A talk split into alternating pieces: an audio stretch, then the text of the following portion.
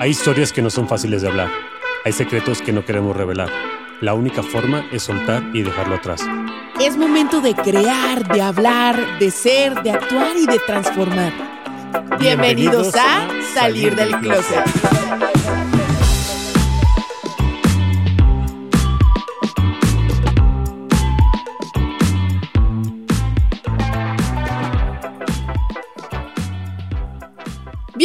Closeteros, bienvenidos una vez más a esto que se llama Sal del Closet. Yo soy Bren, siéntate, pásale con confianza, espero que te estés tomando tu cafecito o si estás escuchándome desde tu carro eh, o si estás ahorita en este momento corriendo, o si estás en la caminadora o estás echándole a las pesas o estás sentado o comiendo o lo que sea. De verdad te quiero agradecer por estar una vez más aquí en Monólogos de Closet, em, por dejarme simplemente platicar contigo, por dejarme desahogarme, por dejarme analizar. Eh, y qué rico también es que le resuene a otra persona. A veces me preguntan si como que no me da pena abrirme tanto, sino eh, me da pena como mostrar como esta parte de vulnerabilidad y de repente se me rompe la voz y de repente lloro y de repente moqueo y de repente se me va la onda. Pero creo que entre más digamos lo que comparto, me siento más cómoda. Entre más me dejas tú verme reflejada contigo, entre más eh, tú también me dices, oye, me sirvió esta parte, eh, me resonó esta parte, a mí también me pasó. Yo creo que esas cosas que a veces nos pasan y que sentimos que a nadie más le pasa, es lo que más le pasa a los demás. Y si yo puedo desde mi trinchera compartir y que le resuene a más gente, yo creo que cumplí mi, acometido con lo que sea que me haya sucedido. En fin, el día de hoy vamos a platicar acerca de algo que me he dudado en cada una de las esferas en mi transformación, en mi crecimiento. Y creo que una de las partes que más me ha costado y que en este momento más agradezco y más abrazo, que es ser mi propio mejor amigo te cuento un poquito de trasfondo. Yo, la verdad, según yo, como que me caía bien, como que decía, soy una morra cagada, eh, pero nunca había estado realmente sola. O sea, si me pongo a analizar, digo, estoy pequeña, voy a cumplir 30, pero durante mis primeros 20 años, 22, 23, eh, siempre estuve con personas, siempre estuve con mis papás, siempre estuve con mi hermano, eh, siempre tenía o no una pareja como tal, como un novio, pero siempre estaba saliendo, ya sabes, como que el date, eh, el relajo, la velita prendida. Eh, nunca tenía como esta parte de, a ver, déjame ver qué tal me caigo, rascarle a mis aristas. No, la verdad es que no.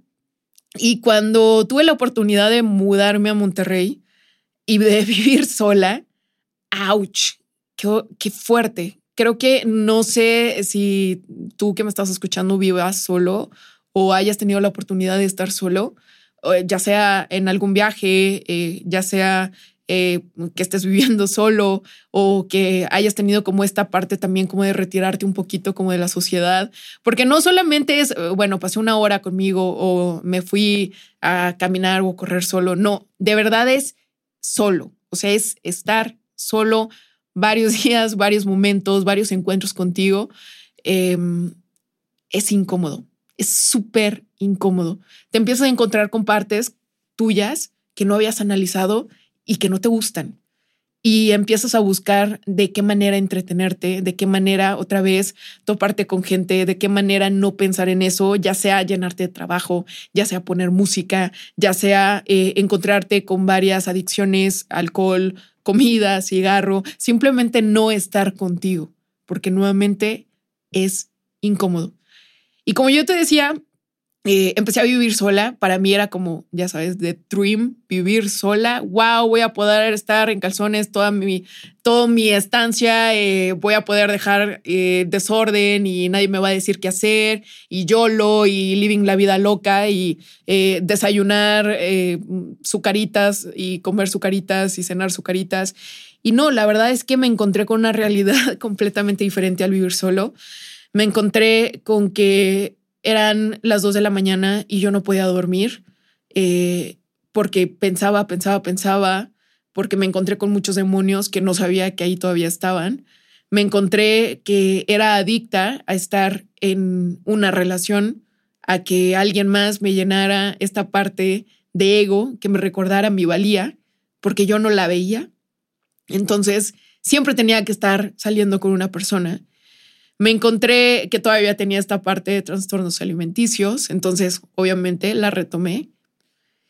Me encontré con que eh, no realmente no tenía ni, ni idea de lo que significaba económicamente irte a vivir solo, entonces obviamente las carencias estaban a la orden del día y empecé a hacer muchas cosas que no, o sea, en, ningún otro momento hubiera hecho, como empezar a robar dentro de mí misma, digo, robar comida, pero aún así, o sea, qué oso que me encontraran robando comida, ¿no?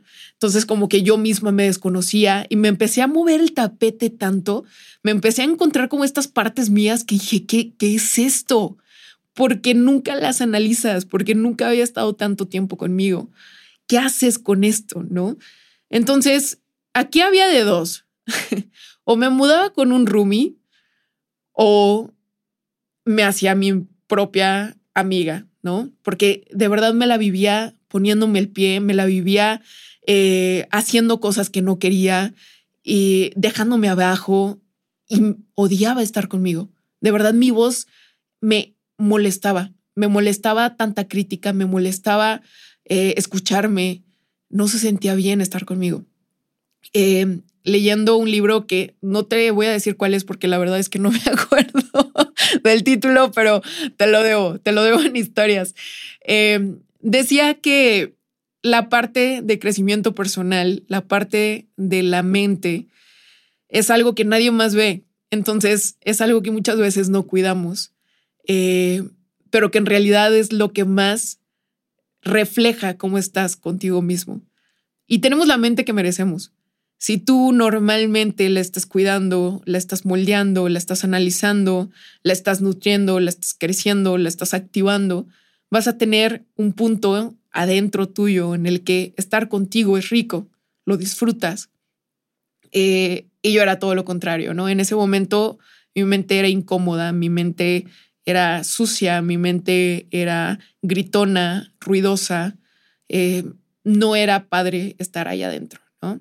Entonces, este trabajo que nadie más ve, pero que tú sí lo notas, tú sí lo sientes, es un trabajo bien difícil de empezar, porque la parte de tu cuerpo, pues entiendes, lo ves, ves reflejado su crecimiento y dices, ah, caray, ya me crecieron los glúteos, ¿no? Lo mides, ah, bueno, pues un centímetro, crecí tanto o bajé tanto. O lo haces por alguna razón, porque me quiero ver en el bikini para que todos los demás likeen mi foto. Pero acá no, acá nadie va a likear tu cerebro. No hay manera de medirlo, no hay manera de tantearlo. Entonces es un trabajo que normalmente damos por sentado y no lo hacemos. Así que bueno, elegí quedarme y ser mi propio mejor amigo. Eh, y ahora sí, este fue el intro, perdón por la intro tan grande. Eh, y ahora sí quiero, quiero que analices cuál fue la última vez o cuándo fue la última vez que te criticaste duro y macizo, cañón.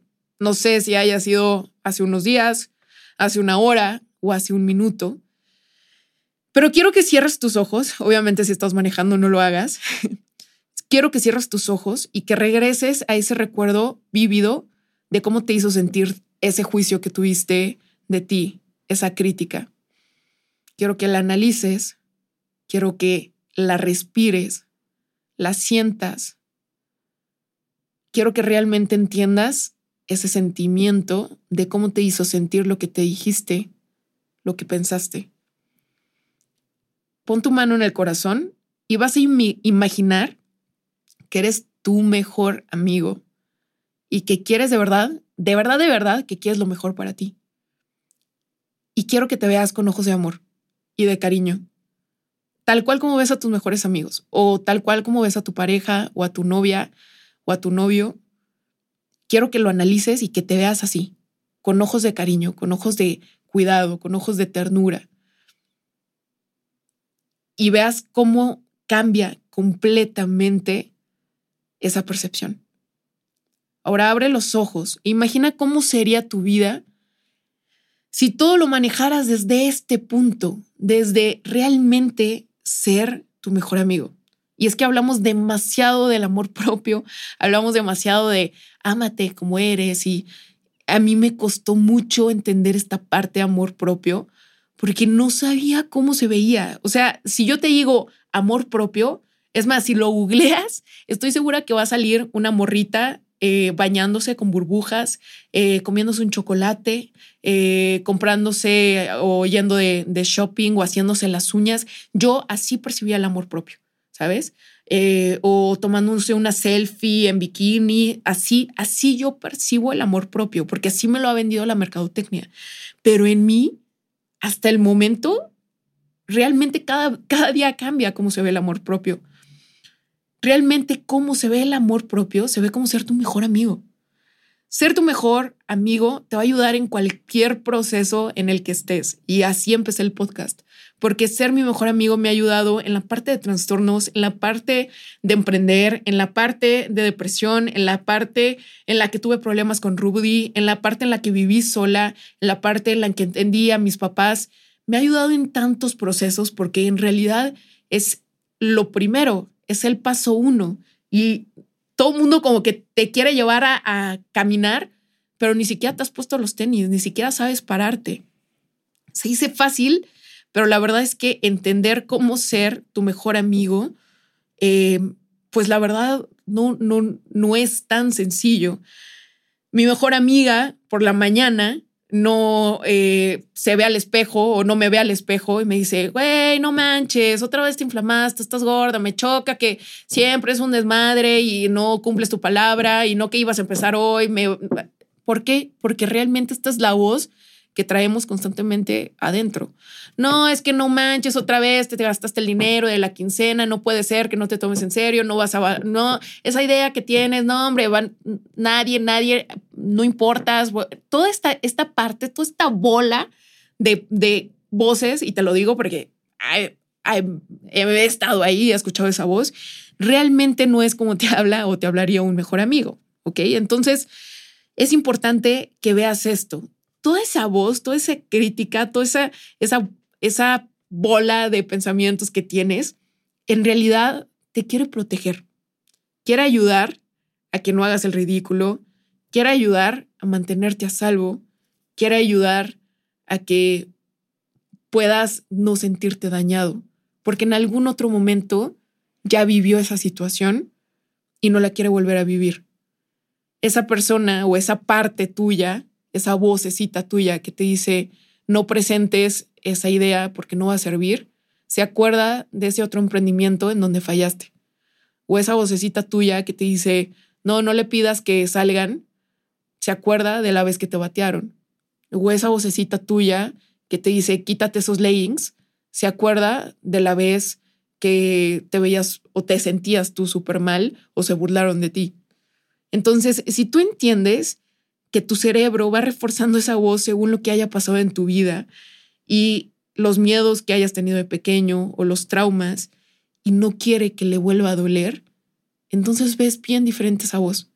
Entonces entiendes que lo único que quiere es hacerte cariñito, es hacerte piojito, que en realidad es tu amigo al final.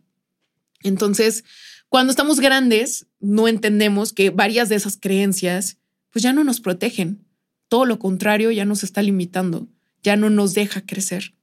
Y pues obviamente necesitamos un update, un upgrade.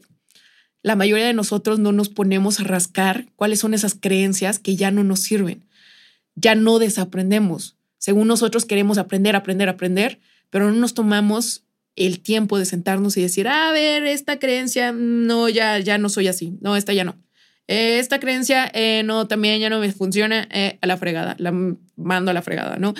Realmente es más fácil que sigas aprendiendo y consumiendo y consumiendo y consumiendo y tu cerebro hace bolas y como que intenta hacer lo mejor que puede, pero sigue teniendo un trasfondo, no, no tiene un límite, no entiende que hay cosas que ya no le sirven o cosas que ya tiene que dejar como archivadas, ¿no? Y tú me preguntarás, ¿y si lo borramos? Pues no, realmente no se puede porque es parte de ti, porque también forma parte y te dejó algún aprendizaje.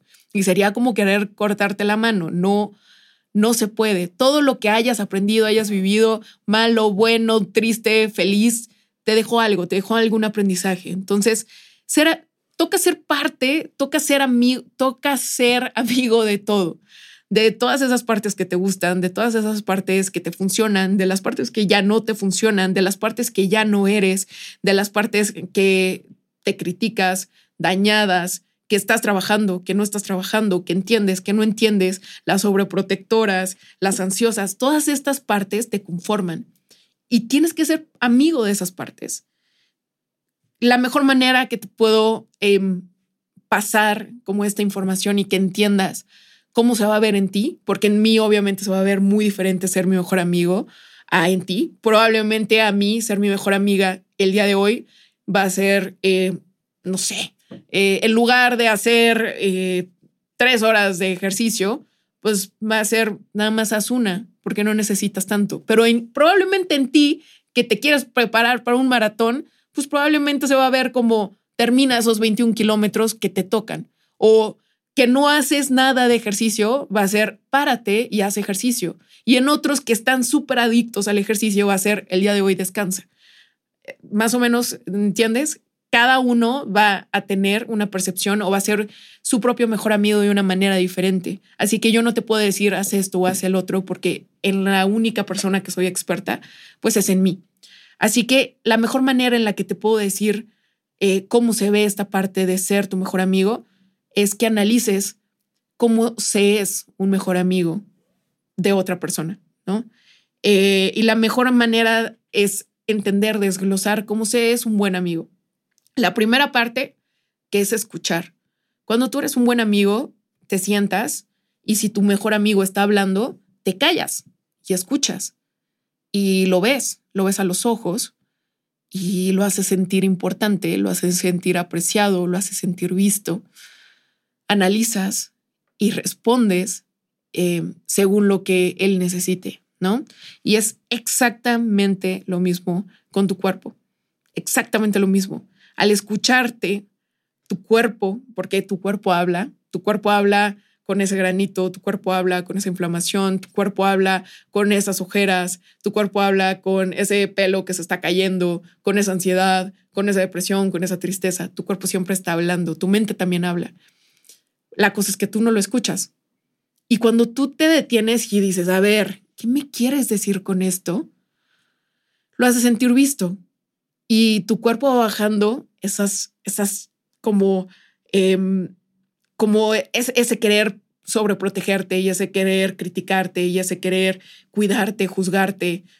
¿Por qué? Porque se siente ya visto, porque lo estás escuchando. Que siento que me duele porque siento esto, porque me incomoda esto, escúchate, porque de verdad, créeme, te está hablando tu cuerpo. Y dos, confianza. Yo creo que una amistad no se puede tener sin que estés confiando en el otro. Y pasa exactamente lo mismo contigo. Si tú entiendes que pase lo que pase, no te vas a dejar caer, que realmente lo que te prometes lo vas a cumplir de la mejor manera, siendo flexible y haciendo lo mejor que puedes para ese día, confiar realmente en lo que tú necesitas para ser mejor.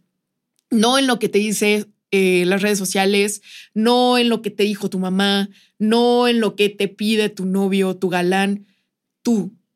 Entender que tú eres el experto en tu vida, en tu cuerpo, de verdad es como, ah, lleno mis expectativas y los demás, mira, me valen madre, porque estoy llenando mis expectativas. Y número tres, y yo creo que esta es la más importante de todas, que es perdonar. Cuando tú eres tu propio, cuando eres mejor amigo, perdón, em, un mejor amigo sabe que si la riega, lo van a perdonar, que no va a pasar nada. Y lo mismo pasa contigo. Si me equivoco, no hay bronca, no hay problema. Sé que va a estar bien. Sé que soy humano y sé que no me voy a enjuiciar porque entiendo que estoy haciendo lo mejor que puedo. Si el día de mañana sé algo que hoy no sabía, que hoy me equivoqué, el día de mañana me voy a perdonar porque entiendo que en ese momento sabía lo mejor que podía y hacía lo mejor que tenía en mi mente, ¿no? Eh, entiendo que si la cago, voy a ser compasiva conmigo porque soy humano y porque cometo errores. Eh, y sobre todo, me voy a permitir no ser perfecta, no ser perfecto. Me voy a permitir tener em, estas partes raras de mí, eh, no experimentadas o estas partes que todavía me incomoden, pero voy a ser mi propia imperfecta a gusto. Me voy a perdonar esas partes no perfectas. Entonces, em, hay que entender que no significa suavizar las cosas, no significa mentirte, no significa, eh, no, o sea, un mejor amigo no te miente, es más, todo lo contrario, es honesto, pero tiene tacto. Un mejor amigo no es buen pedo en el nivel en el que esté fakeando, no. Simplemente eh, intenta sacar lo mejor de ti. Un mejor amigo, por ejemplo, muy probablemente no te va a dejar comerte todo el helado y quedarte acostada y chinga su madre, así es mi cuerpo y si te gusta y embrace yourself. No, o sea, por eso esta parte de body positive es tan complicada de entender. Y yo siempre les digo, realmente es tú suficiente, realmente, realmente, realmente eres tu mejor amigo realmente, realmente, realmente estás en tu mejor versión que puedes el día de hoy, estás haciendo y estás sintiéndote rico eh, aquí adentro y sabes que te escuchas, que te perdonas, eh, que tienes tu confianza, no me importa cómo se vea tu cuerpo, no me importa cómo se vea mi cuerpo, mientras esté cubriendo estas tres cosas. Pero nuevamente, un mejor amigo, ¿cómo, cómo te llevaría a ser un mejor tú? Muy probablemente no te va a dejar acostado todos los días y que no, no te arriesgues a esa parte incómoda. Te va a llevar a ser tu mejor tú, aunque a veces hagas jeta y aunque a veces le hagas caras, pero sabes que quiere lo mejor para ti. Em, entonces es simple. Es básicamente tratarte como tratarías a un mejor amigo. Y te la repito, estos tres puntos. Escucharte, confianza o confiar en ti y perdonarte si esto, lo que sea que te esté pasando, le pasara a mi mejor amigo, le pasara a Rudy o le pasara a esa persona que más quieres en el mundo, a tu hijo, a tu mamá, ¿yo cómo lo trataría? ¿Cómo lo aconsejaría? ¿Qué le daría? ¿Qué le, qué le diría? Y pon tu mano en tu corazón, cierra los ojos y hazlo. ¿Ok? Así que, closetero, gracias por estar aquí me extendí un poquito, sorry por la introducción tan grande. Em, espero que puedas compartir este podcast en tus historias si te gustó.